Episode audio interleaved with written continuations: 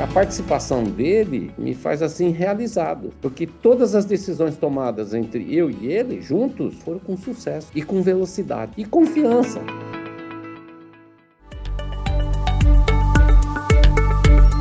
O que você faria? Este é o podcast do Easy Business School.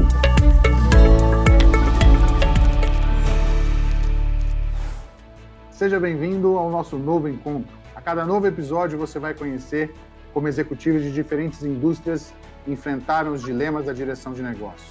Acreditamos que essas histórias poderão se somar às suas e contribuir para qualificar o processo de análise e tomada de decisão gerencial. Também vamos conversar com os nossos professores para manter você atualizado sobre as novas soluções para os desafios de gestão do Brasil. Olá, eu sou Renato Fernandes, professor de Direção Comercial, Negociação e Comunicação do Easy Business School.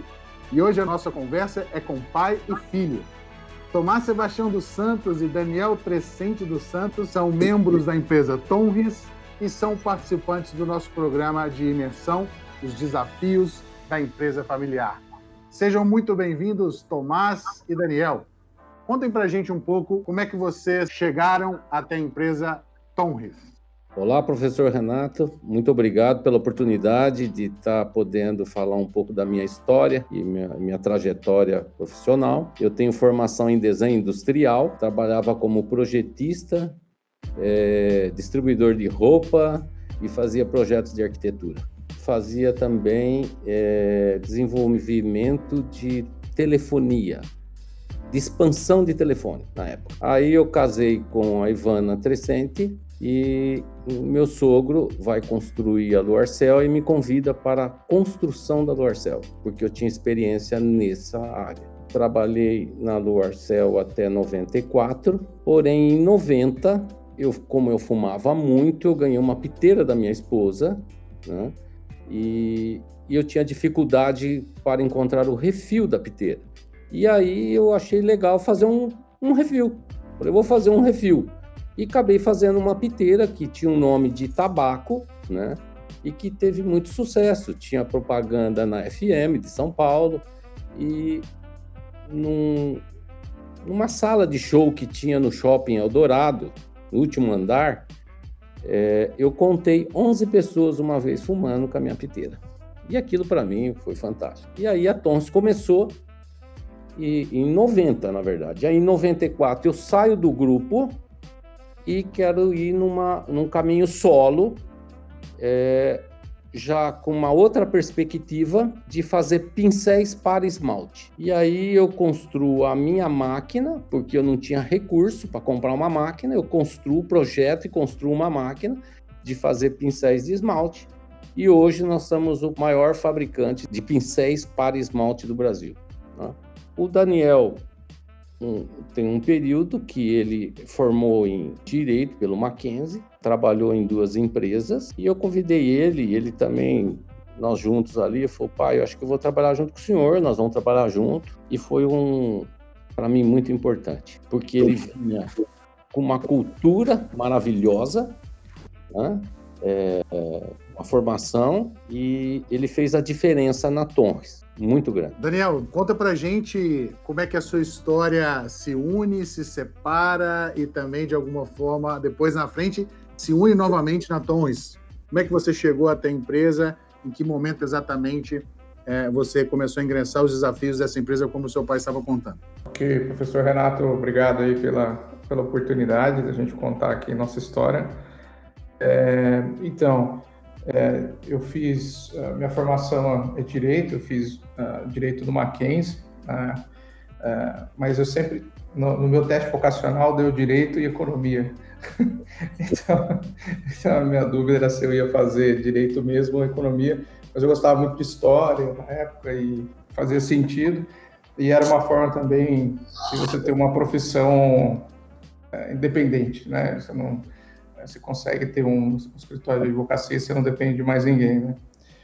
É, então, aí eu me formei no, no Mackenzie, durante o período que eu estava lá, eu, eu estagiei é, na CSN, né, que é a Companhia Cirúrgica Nacional, trabalhei no Royal Bank of Scotland, é um, um banco escocês que veio para o Brasil, foi uma startup, ele encerrou. Depois trabalhei numa gestora de fundos de investimento a Distress Assets. Então, essa foi minha trajetória aí ao longo da faculdade. Inclusive, tive proposta para ser efetivado. Eu e meu pai, a gente tinha conversava muito desde o começo da faculdade. A gente sempre conversou sobre os principais temas da empresa. Ah, eu e ele, às vezes, de vez em quando, ele falava, oh, escreve um e-mail aí para mim, não sei o quê. Então, assim, de certa forma, desde, desde o começo da empresa, eu, eu trabalhava lá. Tem, se você conversa com os funcionários antigos, eles falam que me viam andando de bicicleta lá no meio da fábrica. Sempre teve muito presente, né, desde a minha infância, a. Né? E quando eu completei a, a, a faculdade, peguei o AP e tudo, eu sempre achei direito meio chato. Né? Então, então, ser empresário parecia ser uma coisa mais divertida. E aí eu negociei com meu pai, ele até achou barato o salário na época, ele até falou, nossa, até que achei que ia ter que pagar mais. a gente negociou um dia num carro, a gente estava viajando, e aí eu fui para ajudar ele e fiquei sete anos. Né? Então, assim, se ajudar, não sei, foi um longo período. Eu entrei como assessor da administração, eu ficava do lado dele até eu me encontrar uma área que fazia sentido para eu me especializar. E foi quando eu, depois de uns dois anos que eu estava lá, eu decidi trabalhar diretamente com a parte com a área comercial da empresa que fazia um, um gap e era, um, era importante ter essa essa negociação. E, e aí eu entrei com é, comecei a trabalhar na parte comercial, na época já tinha um gerente comercial. Fui vivendo ali, aprendi muito com os gerentes que tinham na empresa, né? Até que num, ponto eu conseguia já me virar sozinho e promovido para gerente de negócios. Que eu percebia é que quanto mais eu puxava a venda, mais eu sobrecarregava ali o, o lado do meu pai. Então a gente sempre ficava numa de vez em quando ele falava assim, Daniel, segura aí, não vende mais não. que, que, que, que, tá dando trabalho pra caramba aqui. Segurada aí. Segura os clientes, tá bom, fechamos esse projeto aqui, tá bom pra caramba, vamos segurado que tá, a demanda tá forte. Mas assim, a gente teve uma rotina, teve um período e mais pro final, a gente tinha uma rotina bem forte, porque a gente lidava com fornecedores na China, então é, teve, na época que eu não tinha uma casa ainda em, em Lençóis Paulista, quando eu não estava em São Paulo, eu sempre preferi ficar em São Paulo. Eu gosto da cidade porque a maioria dos clientes estão aqui. Então, daqui para ir visitar é, o Boticário, qualquer outro cliente, é muito fácil. A Natura está em Cajamar, a Avon está em Interlagos, mais os outros clientes, a L'Oréal está no Rio. Então, era muito fácil ficar aqui. A gente tinha tem um escritório aqui em São Paulo e eu, eu passava a maior parte do tempo aqui mas estava o tempo todo, sempre quando tinha problema na fábrica, ele me ligava para eu ir voltar. Nesse período que eu ia para Lençóis, eu ficava na casa dele. Então aí a gente trabalhava, tinha a rotina normal, da, das oito às. A, eu, eu, normalmente ficava até umas sete, oito horas da noite. Eu chegava em casa ainda, ia para jantar, já começava a voltar a trabalhar de novo. E, e chegava de, de noite, ainda meia-noite, ah, você já falou com, com, o pessoal da China e volta, e volta a falar com o pessoal da China. Então, a gente trabalhou muito e, e justamente por isso a gente tem uma, uma rotina bem sobrecarregada. A gente chegou num, num, momento que a gente falou assim, ó, acho melhor dar um, vai ser saudável a gente dar um, dar um pause aqui, porque de fato a gente puxou muito e isso deu resultado. Assim, se você for olhar esse período que a gente estava trabalhando junto, a empresa cresceu muito. Né? A gente teve recordes e recordes de faturamento por três anos seguidos. A gente teve recorde de faturamento. É, a gente sempre foi sócio da, da, da Luarte, a Luarte sempre foi fazia parte da nossa vida. Tinha algum, e é, quem representava a minha, o nosso núcleo familiar na Luarte era minha mãe. E nesse período, foi um período que a gente estava em negociações né, da, da, da, venda da celulose. E foi um período bem intenso dentro da família, muita discussão, muita reunião interna. Foi um período que eu falei, olha, pai, é, se de fato isso ocorrer, acho que é melhor eu, eu dar um passo para trás e vou tentar ajudar a mãe e, e, e, ver o que, que eu posso entender melhor dessa área de investimentos, vez que a gente vira um, um family office de capital e não mais dono de uma fábrica, né? Foi esse o momento que eu, que eu desliguei da empresa, até para a gente poder encontrar um, um, um uma linha aí de evolução para o nosso núcleo familiar, né? E, e, acho que foi um bom momento. Quando você fala pai e filho, né? Um detalhe, em 2010 nós chegamos a crescer 60% no ano. Foi muito expressivo. E a gente chega, chegamos a ir à China 12 vezes. E nós éramos conhecidos como pai e filho, e não como Tomás e Daniel, mas era como pai e filho. E a gente era muito conhecido, porque o mercado parece ser grande, mas. E a China também é enorme, mas os, os fornecedores se, se conversam, né? É, porque o mercado ele, ele é bem específico, né? Em termos de aplicadores, espelhos, o que a gente faz compacto, você tem batom, batom líquidos. Então, se, há, um, há uma conversa, vamos dizer assim. É, é, é, um, é um nicho. É um nicho, isso, exatamente. Então eu só quis dar essa pausa de dizer que nós éramos conhecidos na China e somos conhecidos ainda como pai e filho. Então quer dizer, pai e filho em algum momento da história também tiveram que se ajeitar, né, em nome dessa relação com a Luarte. Já que nós estamos falando de o desafio das empresas familiares, eu queria que vocês contassem para a gente um pouco mais sobre principais desafios que vocês vivenciaram na época que vocês ainda não estavam empreendendo em seu negócio próprio, mas estavam participando de um negócio né, da, sua, da, da, sua família. Queria começar com, com você agora, Tomás. É, eu trabalhei 10 anos com a família. Eu fui convidado, logo dois anos após o meu casamento, meu sogro me convida para construir a Luarcel. Aí eu trabalho 10 anos com eles e tem um momento que eu, eu tenho essa, essa natureza de empreendedorismo, eu achei melhor eu sair do grupo e ter o meu próprio negócio, formar o meu negócio, porque lá era uma família e eu era um agregado. Né? Então eu me sentia mais confortável em arriscar um negócio. Né? E eu já tinha começado quatro anos antes o estudo da piteira, como eu disse, e em 94 eu tenho a possibilidade de sair com a construção das tufadeiras de fazer pincéis, máquinas de fazer pincéis de esmalte. E aí eu segui de 94, segui a minha vida solo. Dani, é, a, a, minha esposa vai para Duarte, né, para o grupo Duarte. Eu participo das reuniões, mas não decisivas, né? Mas foi esse o motivo da minha saída. E você, Daniel, fala pra gente como é que foi um pouco essa experiência de, de ajudar a sua mãe e também de participar do grupo antes de vocês empreenderem aí com a sua própria empresa. a, a parte de é, falar de organização familiar, necessariamente você tem que falar de governança, né? Eu acho que foi o, foi o principal trabalho da família com a empresa nos últimos 20 anos. Óbvio que tiveram desafios de gestão, mas o foco sempre foi muito grande na parte de governança, porque é uma família muito grande. Imagina que é uma empresa que foi fundada por quatro irmãos, e depois uh, tiveram seus filhos, aí de quatro famílias passaram a ser sete famílias. Né? Então, é, a família cresce mais rápido que o negócio. Né? E a primeira relação que eu tive com a governança foi um conselho júnior que foi feito, que na época foi o próprio Carlos Renato que, que conduziu, junto com a Sara, que é a esposa dele, que era agregada também, né?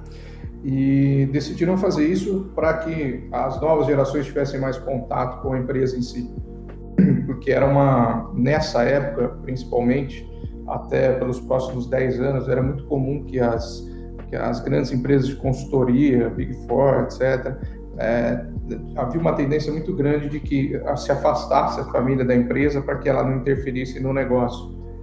Passados 10 anos, isso se inverteu. Eles viram que o afastamento muito grande da família do negócio é mais prejudicial do que, que tem que achar um ponto ótimo.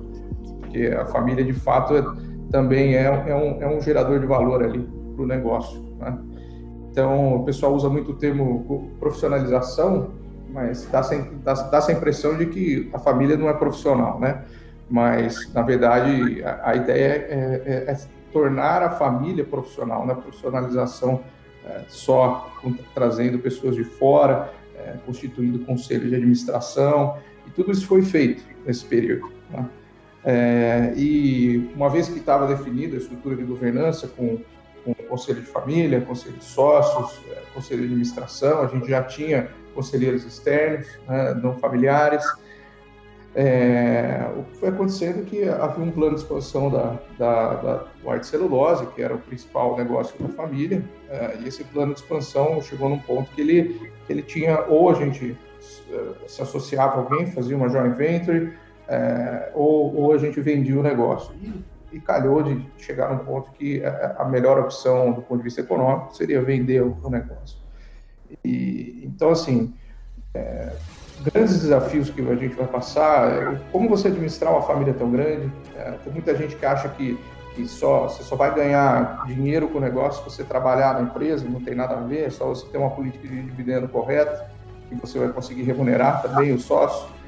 E foram criados critérios de acesso, ah, os, os, critérios de acesso foram, foram muito similares ali o, o trajetória do, do, do, Carlos Renato, que foi a segunda geração que logo sucedeu a primeira, uh, ele fez uma faculdade fora, tinha um MBA, etc.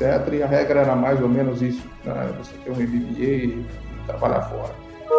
É, assim, e os desafios era é você manter o alinhamento da família, tá? é muito difícil principalmente na, na, segunda etapa, logo após a venda da celulose, a gente discutiu muito o que a gente faria com o capital, o que a gente faria de novos negócios e o que seria do negócio que, que ficou, que era a Luarte Lubrificantes, que ainda segue, hoje é Luarte Serviços Ambientais, e segue com a outra parte da família. Mas havia muita divergência sobre o que seriam novos negócios e quais os novos negócios que, que, que tinham interesse dos, dos sócios. E acho que a principal divergência foi aí e justamente por a gente ter essa, as regras de governança eh, bem definidas, a gente conseguiu fazer uma, uma venda da nossa parte, fazer a liquidação da nossa parte, sem ter um conflito de família. A família segue é, como, como se nada tivesse acontecido. É, acho que a gente, os laços familiares seguem os mesmos. Então, eu acho que é, ainda bem que existem as regras, as regras foram definidas, as negociações foram fáceis, não foram, mas, mas você tem que entender que tem uma regra ali, ela está definida, todo mundo assinou, então tem um respeito à regra. Tudo isso foi discutido no processo ao longo desses 20 anos aí de governança. Né? Então, é, muito bom, foi muito bom. Eu fiquei pensando numa frase que vocês disseram, que é a necessidade de tornar a família mais profissional, não necessariamente a gestão profissionalizada significa é, uma gestão sem família, né? Vocês aqui nós temos o, o caso de uma gestão pai e filho, né? Que que está indo muito bem. Mas eu queria ouvir de vocês, pensando na, na frase de uma pessoa que trabalhou com empresas familiares, ele me disse uma vez: a empresa familiar tem uma forte vantagem e uma forte desvantagem. A primeira vantagem é, é que é uma família, e a, e a, desvantagem é que é uma família. Então, eu, que, eu queria que vocês é, aprofundassem um pouco mais já nessa transição entre a experiência da sua família numa outra empresa e ainda antes de falar especificamente dos desafios na sua empresa nesse momento, quais vocês consideram que são os maiores desafios de uma empresa familiar? E começo com o Daniel e depois você, Tomás. Vamos lá, Daniel. Ah, acho que é manter a, o alinhamento da família é um super desafio porque você pode ter, se, se, esse desalinhamento for tão muito grande, em algum momento isso vai, vai gerar um racha na família, alguém vai vender ou isso vai causar algum problema, porque na, na primeira geração você pode ter sócios por opção, mas a partir da segunda geração você é sócio por obrigação. Você não escolhe quem vai ser seu sócio. Você herdou e o seu, seu outro sócio também herdou. Então, é, esse alinhamento ele tem que existir. Se não há o, tem um conceito jurídico que é o affectio societatis, que é um, a afeição societária, o afeto societário. Tem que existir esse, essa relação para que exista a sociedade. Se, se, você chegar num ponto que você não consegue confiar, ou se você não acredita no que a pessoa fala, ou você acha que ela não tem visão de negócio, isso não vai dar certo. Isso não vai dar certo. Então, é, é a primeira coisa é esse alinhamento. O segundo, e, e um desafio mais óbvio, que, que existe também para empresas não familiares, mas principalmente na empresa familiar, é a questão da sucessão. Sucessão é, é, é Você pode ter uma primeira geração maravilhosa, mas você pode ter uma segunda geração péssima que pode é, é, levar o negócio até a minguar. Mas é, a sucessão é sempre um desafio muito crítico para as empresas familiares e, e e, e, também é difícil também algumas pessoas aceitarem a sucessão. Será que a sucessão vai ser um familiar, não familiar? É, é sempre um, um, é delicado. Então, mas pensando em, em, vantagem também, que você comentou, que é, é a vantagem e as vantagens de ser família, é a, a, tomada de decisão tende a ser mais rápida. É. E a, aparentemente, às vezes dá essa impressão de que você não vai conseguir fazer uma grande mudança na empresa, no, no, no médio no médio prazo, mas as empresas familiares tendem a se renovar de uma forma muito rápida. É, acho que a, a, visão é de longo prazo, tem, tendem a ser empresas mais éticas, tá? É, porque você não tem essa questão, é, você só está olhando ali o bottom line e, e, você precisa entregar, e se você não entregar, você vai ser mandado embora e vão contratar outro CEO e etc. Que é a pressão de uma empresa aberta ali no mercado. No caso da empresa familiar, não. A gente tem aquela paciência de contratar um investimento. Isso, isso recente. Eu e meu pai, a gente decidiu fazer a, a aquisição de uma expansão, numa fábrica de metalização, que foi basicamente fazer uma mega ampliação, vai 30% a mais ali de, de terreno só para fazer aquilo. Foram 20 containers e 40 pés de máquina para chegar, etc. E tudo isso foi feito é, pensando no longo prazo. A gente sabia que de imediato a gente não ia conseguir ter serviço para aquilo, entendeu? Então eu acho que talvez uma empresa, talvez os nossos concorrentes que têm fundo de investimento em cima não conseguiram talvez tomar uma decisão dessa. Que é uma vantagem nesse ponto, sabe? Eu gosto daquela ideia de que a confiança é o sistema operacional das relações, né? Sem dúvida, há, há, há uma grande propensão de uma confiança estabelecida numa relação familiar. E isso, pelo que você está dizendo, Daniel, pode acelerar esse processo de tomar de decisão. Tomás, você que já aí tem uma, uma, uma, experiência bastante acumulada já de empresas familiares, o que você destacaria como as principais vantagens e desvantagens de uma empresa familiar? Bom, eu como fundador, né, é, parte do princípio, no meu caso, da necessidade de conseguir um negócio. A persistência, o foco, né? direção, velocidade, como meu filho falou, e a participação da família no negócio, como o Daniel participou comigo, né? ele com certeza ele, ele tem gabarito para trabalhar tecnicamente em qualquer negócio. Né? É como eu digo, o Daniel vendeu tampinha. Né? Então, é, ele tem formação acadêmica, tem formação cultural e, e, e, e técnica. Né? A, a, a, luta de quem, de quem faz o, o negócio é conseguir o negócio. Então é uma luta. Então, aquilo que ele falou, a gente terminava o horário do dia, chegava à noite, a gente continuava. Né? Então você levantava negócio, almoçava negócio, à tarde negócio, jantava negócio, à noite negócio. Então, isso é o fundador. Então, há um conflito, sem dúvida, entre gerações de quem formou da segunda que vai dar continuidade. Então, a importância do meu filho ter participado comigo e ter participado e participa das melhores decisões, das grandes decisões, né? é fundamental para ele naquilo que eu criei. Né? E, e, e, a participação dele me faz assim realizado. Né? Porque todas as decisões tomadas entre eu e ele, juntos, foram com sucesso e com velocidade. E confiança, onde você colocou, professor. Criatura e Criador. Hoje nós temos as duas criações aqui do Tomás, o seu filho e a sua empresa Tonres. Eu queria entender agora é, um pouco mais sobre o que vocês tiraram dessas experiências do passado né, e como isso influenciou as suas práticas aí na empresa atualmente. Especificamente, queria entender mais como a melhora da governança ela pode influenciar a gestão de uma empresa familiar mais profissional? Tomás?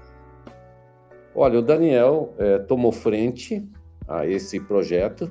Né? Ele começou agora no ano de 2020, organizando, contratando as empresas para essa governança. Eu gostaria que ele é, falasse sobre o nosso direcionamento da nossa governança na TONS, na família TONS, né? É, o, a, o, o, Grupo Luarte foi, um, foi uma escola para nós. Assim, a gente teve muita, muitas empresas de consultoria de alto nível.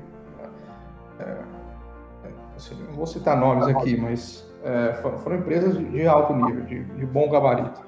E com isso a gente conseguiu ter uma, um exemplo do que seria o ideal numa nova realidade. Né? Depois que, que nós decidimos falar, olha, já que esse, o novo investimento proposto para a família não é exatamente o que a gente está alinhado, vamos tentar então, vamos vender a nossa parte e procurar fazer o nosso investimento com aquilo que está alinhado, afinal a gente já tem um negócio, que é a Thomas. Aí, quando você olha para Thomas, assim, a, a, a, tomada de decisão sempre foi, no período que eu trabalhei, era eu e meu pai, a gente tomava as decisões juntos, né? a minha mãe sempre estava ciente e acompanhou as decisões, minha irmã é, ela sempre teve um, um, uma posição mais informativa, né? ela, ela, nunca a, teve o interesse de, de, interferir na gestão, etc., por uma opção, né? É, e a gente chegou num ponto que, é, para fazer um. Recentemente, a gente estava avaliando, com, com base na, no nosso Family Office, a gente estava tendo opções de aquisição. Para fazer uma aquisição, a gente tinha que estar muito tranquilo com o sistema de decisão que a gente teria dali para frente. Aí falou, bom, vamos azeitar, vamos organizar o nosso sistema de decisão e também definir os passos de uma sucessão é, para que a gente consiga, até o, o, momento que o Tomás queira aposentar e, a gente deixar tudo isso organizado. Né? Para isso eu procurei um, um uma empresa de consultoria, no caso foi ali citando a Cambridge, né? foi a empresa que a gente optou é, por já ter trabalhado com eles também no passado. E o primeiro passo foi realmente redefinir um acordo de sócio tá? e definir alinhamento de expectativas quanto à propriedade e quanto à tomada de decisão e os órgãos de decisão. Então, a, a principal consequência disso foi criar um, um conselho de é, não é, um, não é bem um conselho sócio, é um conselho consultivo, mas que ele tem, ele é deliberativo, ele é como um conselho de administração, mas é um conselho familiar. É, a pauta desse conselho a gente já organizou é, previamente com a consultoria e a gente vai fazer um acompanhamento para garantir que a gente consiga ter uma formalidade e eficiência pelos próximos um ano, pelo menos, é, é, eu acho que vai ser o suficiente para ter um, um, funcionamento bem adequado. Até o sistema de voto a gente mudou, né? apesar da gente ter proporções diferentes de participação, a gente decidiu ter uma, um voto por cadeira, por exemplo. Então, assim, foram várias decisões que realmente vão fazer diferença aqui, daqui até, uh, pelo menos pelos próximos cinco anos, a gente com certeza vai ter um, um, um impacto nisso. E a gente vê dentro da empresa muitas oportunidades de novos negócios, né? tanto desde a, de opções de aquisição ou abertura de novos mercados. Então, e tudo isso vai ser discutido, é, não mais entre só eu e o Tomás, mas entre nós quatro e talvez um profissional externo. É, eu acho que é, o, é, é, é a forma mais adequada de se fazer isso. A gente não sabe o dia de amanhã, né? É, a gente não pode ficar sem uma perna, sem um braço aí. É, então, eu acho que tudo isso é fundamental se a gente quiser. Se você, é só você analisar, por exemplo, empresas de, de private equity. A primeira coisa que ele faz quando ele pega uma empresa é organizar a governança dela. Depois que ele tem a governança, que ele vai ver de fato se precisa ter alguma estratégia de crescimento, mas a governança em si já tem valor para o mercado. Sim. Tomás, eu me lembro de uma história de, um, de uma empresa familiar que o pai falou para o filho: É, filho, chegou a hora. Agora você vai me suceder. Uhum. E o filho falou: Mas, pai, eu tenho 60 anos. Agora não. Agora é tarde. Quer dizer, Tomás, falando um pouco de, de futuro, né? Agora que vocês caminharam ao longo dessa jornada com muitos aprendizados sobre os desafios de uma empresa familiar, e gostei do termo, né? De uma empresa familiar profissional. É, e a estruturação da governança, pelo que vocês contaram, é um aspecto fundamental dessa jornada.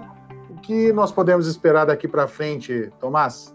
Do Tomás como executivo, como fundador, como membro agora da, é, tão importante para Tonres, olhando para o seu, seu filho como sucessor. É, eu vejo isso com, com uma realização de algo que eu comecei lá atrás, né, junto com meu filho, na formação dele. Isso para mim é uma realização, tá vendo hoje essa organização é, familiar no, num momento onde a gente está pensando em muito investimento para Torres, né?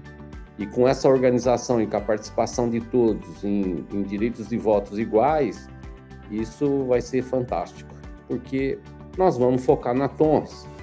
A Tons é uma empresa de embalagem de cosmético, onde ela atende Natura, Boticário, Avon, L'Oreal, Mundial. Então, e se fala muito em sustentabilidade. Né? E, e, e sustentabilidade envolve um, são novos conceitos de trabalho e exige grandes investimentos. E a Tons não pode ficar atrás disso. E hoje, organizada, né, é, eu acho que a gente vai ser muito feliz. Né? E, e eu já estou procurando meus hobbies, né? E eu vou ficar muito feliz com a continuidade da minha família e a gente tendo uma direção e um foco né, no investimento. Daniel, o que a gente pode esperar da Torres daqui para frente, então, com essa, com a sua gestão aí, né, mais mais à frente do negócio no futuro e fazendo com que o pai fique feliz ainda e os outros sócios e membros do conselho. Sim, sim. Não é fácil agradar todo mundo. Mas, sim, a gente tem um. É, esse ano a gente vai arredondar o plano de negócios aí de pelo menos cinco anos para frente. Vai dar um, uma diretriz para toda a equipe, eu acho que é fundamental. A gente revisa o plano em cada, pelo menos, cada seis meses a gente vai revisar o plano. É, mas está claro para nós, eu acho que o, as oportunidades que a gente tem pela frente. Então, todos os caminhos, seja pela expansão em novos mercados, seja pela aquisição de, de outras empresas, está é, tá, tá, tá bem claro as oportunidades que a gente tem, é só saber agarrar elas e, e trabalhar, né? trabalhar em cima. E acho que tudo isso é fundamental. E eu queria fazer um, um, um parênteses aqui, professor, é que acabei falando que eu fiz Mackenzie, mas eu, eu também nunca deixei de estudar. Eu acho que é fundamental aí puxando um pouco o saco do Easy aí, a importância da academia, acho que eu, eu consegui trazer meu pai para fazer esse curso de, de, desafio das empresas familiares, acho que faz, fazia uns 20 anos, acho que ele nunca pegava num caderno para estudar, mas é, eu estudei no MIT, eu fiz um, um curso de, de extensão do MIT, eu sou pós-graduado lá, e fiz uma pós-graduação também no IMD, na Suíça, e fiquei muito contente quando eu vi essa oportunidade de ter um curso em português, porque infelizmente meu pai ainda arranha um pouco no inglês, né? Mas eu acho que a importância da, da, da relação da escola com da academia com a empresa é fundamental.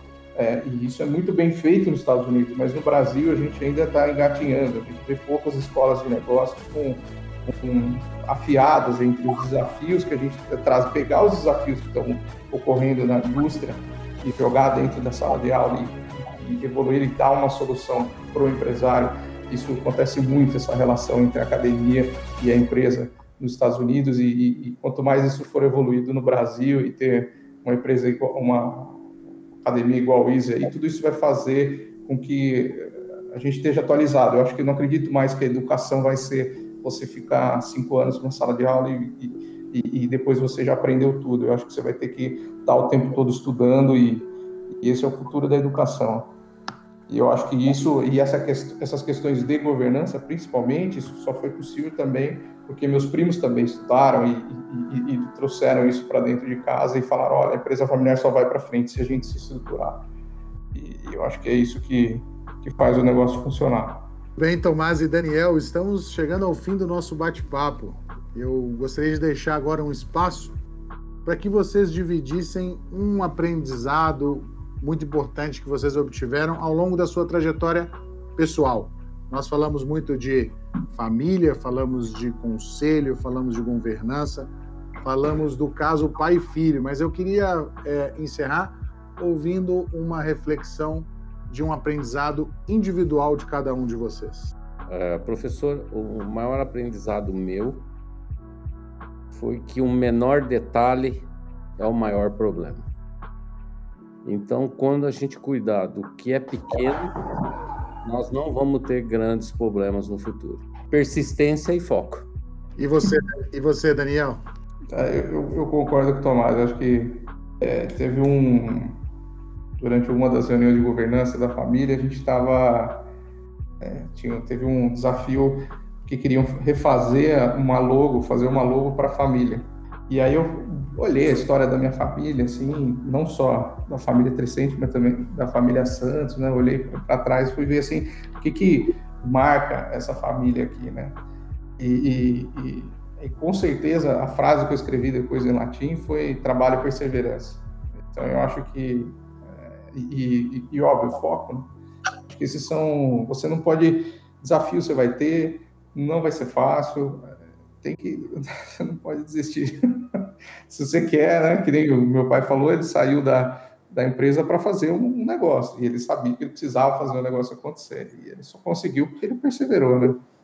Agradeço muito a participação de vocês. É a primeira vez que temos aqui pai e filho e, e uma conversa em três. E eu deixo uma, uma provocação para os nossos ouvintes.